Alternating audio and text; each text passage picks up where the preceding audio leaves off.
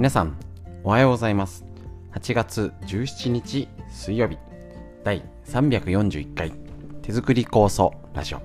本日もよろしくお願いします。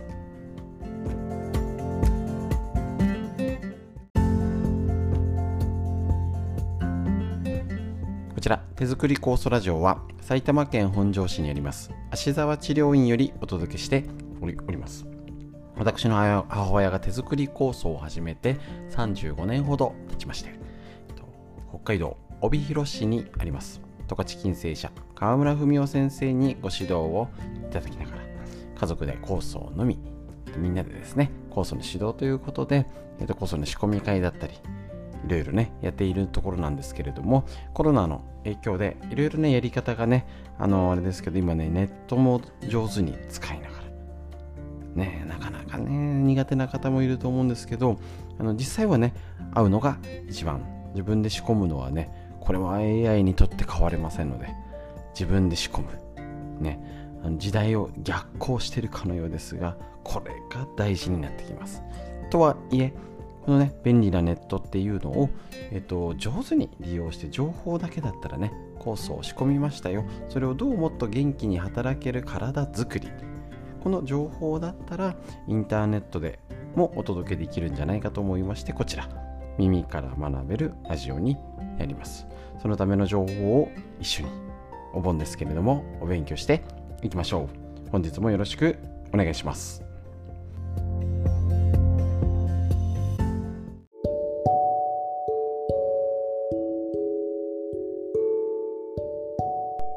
はい、それではまずフリーでお話しするこちらのコーナーからお届けいたします。暑い。40度ぐらいいったのかな？本当に。熊谷で40度いって行ったと思うので、本庄市にね、あの観測のがないんで、ね本当にちょっと嫌になっちゃいますけど、暑さが、暑さが恐ろしいという。ねなのでぜひぜひちょっとね気をつけていただいてまだねあの残暑ってことです。一応温度下がる予定なのかな？ね。ですけれどもね気をつけていただいて。コロナも暑いしこれ熱中症なんだかコロナなんだかもうよくわかんない感じになっちゃいますしえっ、ー、と天気か。あの天気だけじゃない。なんか雨東北北日本の雨？とかもちょっと心配ですよねねだからちょっとねいろいろが心配なところがありますのでぜひぜひ気をつけてお過ごしください今日はですね、えっ、ー、と嬉しい報告 LINE の方でえっ、ー、と前やったあのからしシップですねえーと、の感想いただきますの、ま、いただきましたのでご紹介というものかはまた話した後お話しします。はい、えっ、ー、と、この間教えてもらいましたからしシップ。コロナ後の深呼吸が苦しいので、やってみたらとても良かったです呼吸が楽になり風邪ひき前にも背中に張り次の日には背中のゾクゾク感がなくなりました。そして今日喘息持ちの友達がゼコゼコして辛いと連絡来たのでからしシップを教えたところゼコゼコがなくなったってことなんですね。素晴らしいです。お盆でね病院も休みだしステロイドだって気持ち悪くなるから助かったと返事が来たとのことです。ね、アウトプットもできて一石二鳥でした。ありがとうございましたということでね、こちらこそありがとうございます。ね、ぜひぜひちょっとからしシップやってみてください。これね、からしシップから、あのね、からしがそもそも売ってないからしの昔の粉末、あのわさびの粉末みたいなと一緒で、あのビニール袋に入ってるんですけど、まあ、うちも薬局探したら今置いてないんで、えっ、ー、と、業務用スーパーか、ネットが使える人はネットの方が早いみたいですね。探し回りより。だからあのないっていうそれだけないってことですね。まあ需要もない。これねあの川村先生からも昔から教わっててねからしシップ。あの痛いんですよ。皮膚ピリピリ痛い。人によって違うんですけどね。なんか快感って方もいらっしゃるみたいなんですけど。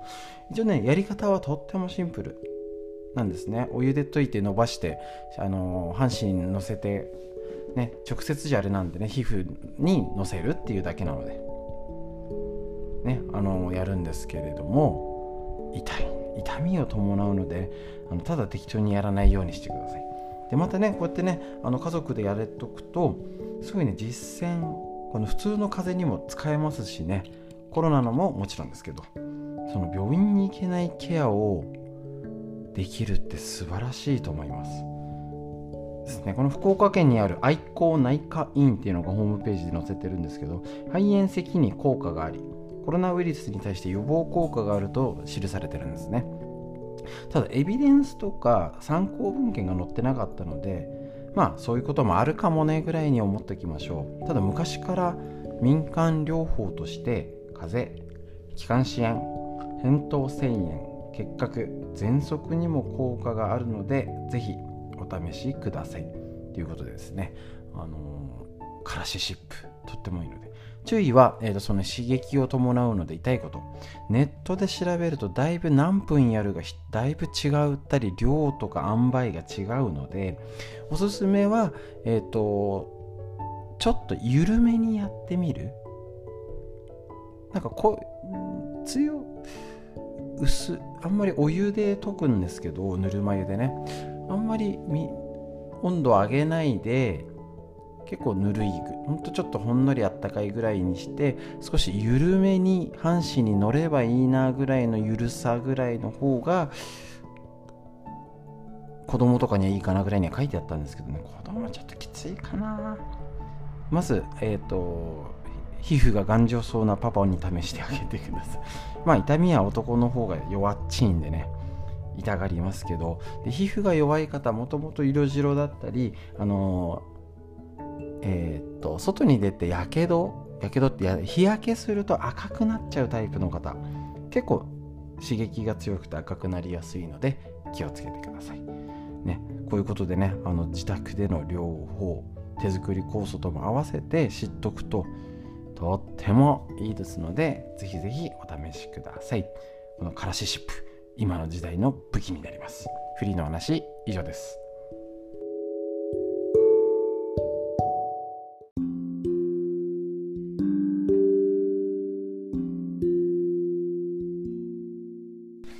はい続いて脳の話40歳から始める脳の老化を防ぐ習慣ということで和田秀樹先生のディスカバー継承脳がやっぱ注目を集めてますよね。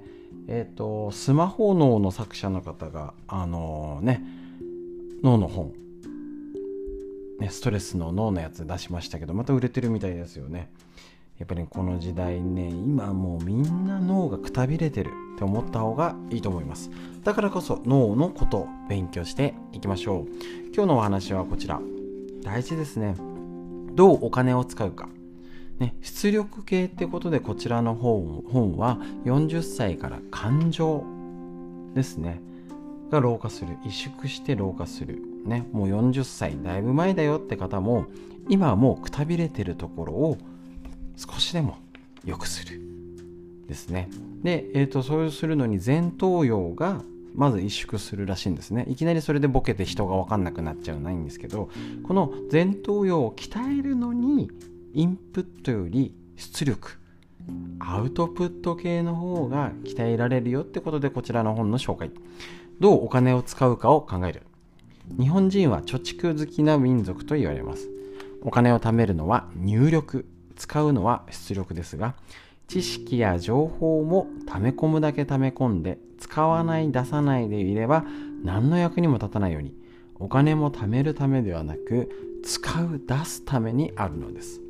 これよく言われてますよね。本当に昔はお金を貯めるとか貯金すればいいって言ってて今もだいぶ時代が変わりまして貯金するのが一番良くないっていうことですよね。あのって言われてますね。どう使うか。知識や情報がありながらそれを上手に使えないのは表現力が不足しているかオリジナリティがないから。ってことですね。知識がや情報がありながら上手に使えない。お金も同じお金の使い方には人それぞれの表現力やオリジナリティが如実に現れてくるということ。同じお金を使うなら浪費や無駄遣い。あのあれですかね、無駄遣いしろって言ってませんからね。お金を使うことを存分に楽しみ、それによって幸せな気分になれるのがベスト。だとすると、何にどれぐらいのお金を使うのか。何にどれぐらいのお金を使うのか。大事ですね。でこのどう使うかをうまく考えようってことなんですよ。もう墓場まで持っていけませんから。溜め込んで溜め込んでどうしようもないんですから。使いましょう。でそれが自分だけので使う。まあそれも楽しみですけどあ友達と楽しくどう使おうかな。コロナがいっぱい今増えてるけど減ったらどう使おうかな。息子さん息子さんとどうやって楽しもうかな。ね。あのお孫ちゃんにっていうね。大体あのもう人にやんないで溜め込んでそんな使われたら困るなんて言ってる方は巡り巡ってこない方になりますのでね。あのとそれを思い浮かべて想像するのが今いいですよね。コロナが終わったらあれに使うああやって楽しもうかな。ね、いやこれ欲しかったやね。買うのやめてたんだけどやっぱ家にいてあれだから思い切って買っちゃおうかな。そういうね使い切り方大事ですね。で使ってから楽しむですよ。結構ね使ったら終わっちゃう方多いんでもったいない。これ出力系なんで脳の問題ですからね。いい悪いじゃないですから。じゃあ何か物を手に入れたらあ手作り酵素もそうなんですよ。なんか作ったら満足しちゃうっていうか ありがちじゃないですか。なんかもう健康グッズ買ったらああ私健康のためにお金を買ったよって消費行動で満足しちゃうんですよ。それねもったいない。これ脳ではダメってことですね。どう使うか。アウトプットですね。だからそれをこう使って微妙だったら微妙なんかなんか健康器具だとしたらね。微妙だとしたら微妙なことを人に伝えるとか。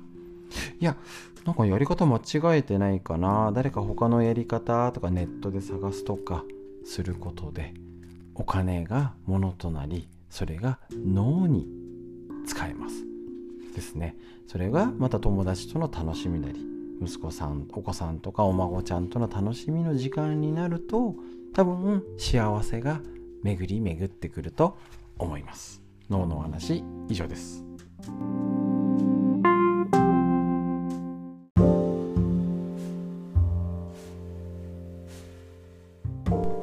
続いてみんな知りたい東洋医学の知恵。こちら緑薬品漢方堂の毎日漢方。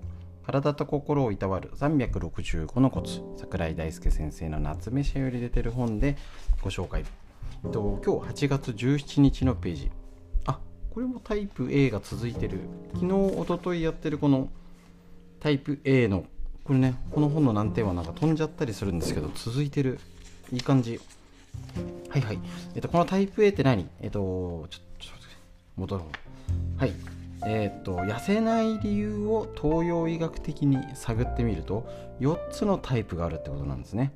そのタイプ A ってやつ。当てはまる方はよく聞いてください。運動が苦手。疲れやすく体力がない。風邪をひきやすい。胃腸が弱く下痢しがち。お腹に力が入らず便秘がち。肌にシワやたるみができやすいよっていう方の食べなかなか痩せないよって方はえっ、ー、とこちら。痩せるためのエネルギー自体が不足してるから要は食事しないで痩せようはダメです。食べる量を減らし、えーと、減らしてエネルギー源を減らしたり運動してエネルギーを消費したりするとますます痩せにくい体質になり体調も悪くなります。この負の連鎖を断ち切るにはまずエネルギーをしっかり作る。良い食事を大事にしちゃんと食べることを意識してください。超大事。そう。このタイプには要はだからただ我慢減らすと痩せるタイプと減らしても痩せないタイプがいてそもそもその食べる量を減らすと要は車でいうガソリン減らしたからガス欠になるよね状態。そうするとますます痩せにくくなっちゃうと。あちゃー。気をつけましょう。食事の基本は加熱した野菜を中心としたさっぱり味のものを腹8分目です。特に朝食は生ものや冷たいものなど体を冷やすものを避け温かいものや体を温める食材を中心にとりましょう。他の食事もご飯と味噌汁をベースにさっぱり味の内容にし長芋自然薯大和芋など。ああいいですね。胃腸の働きを助けて元気にしてくれる力がある食材を加熱して積極的に摂りましょう、まあ、要は和食がいいってことですね。消化吸収力を低下させる冷たい食べ物や飲み物。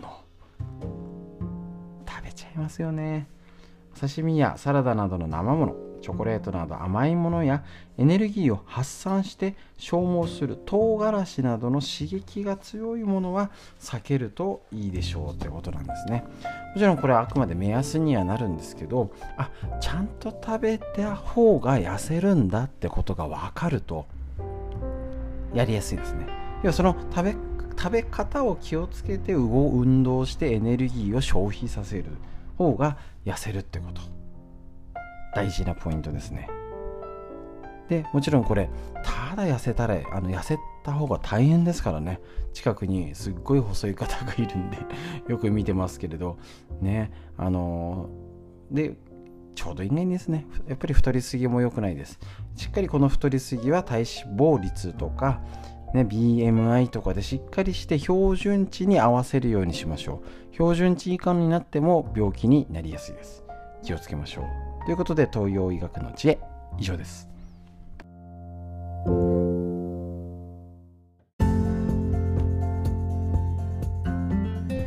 さあということで本日も以上になります。ありがとうございました。なんか暑いとかコロナもなんだかかんだかっていう毎日ですけど笑顔で楽しく過ごしていきましょう。笑顔が一番最高です。笑顔になるために深呼吸いきましょう。息吸って吐いて空風が少し秋めいてきてませんか？肌で感じてみましょう。空の高さ雲の感じ。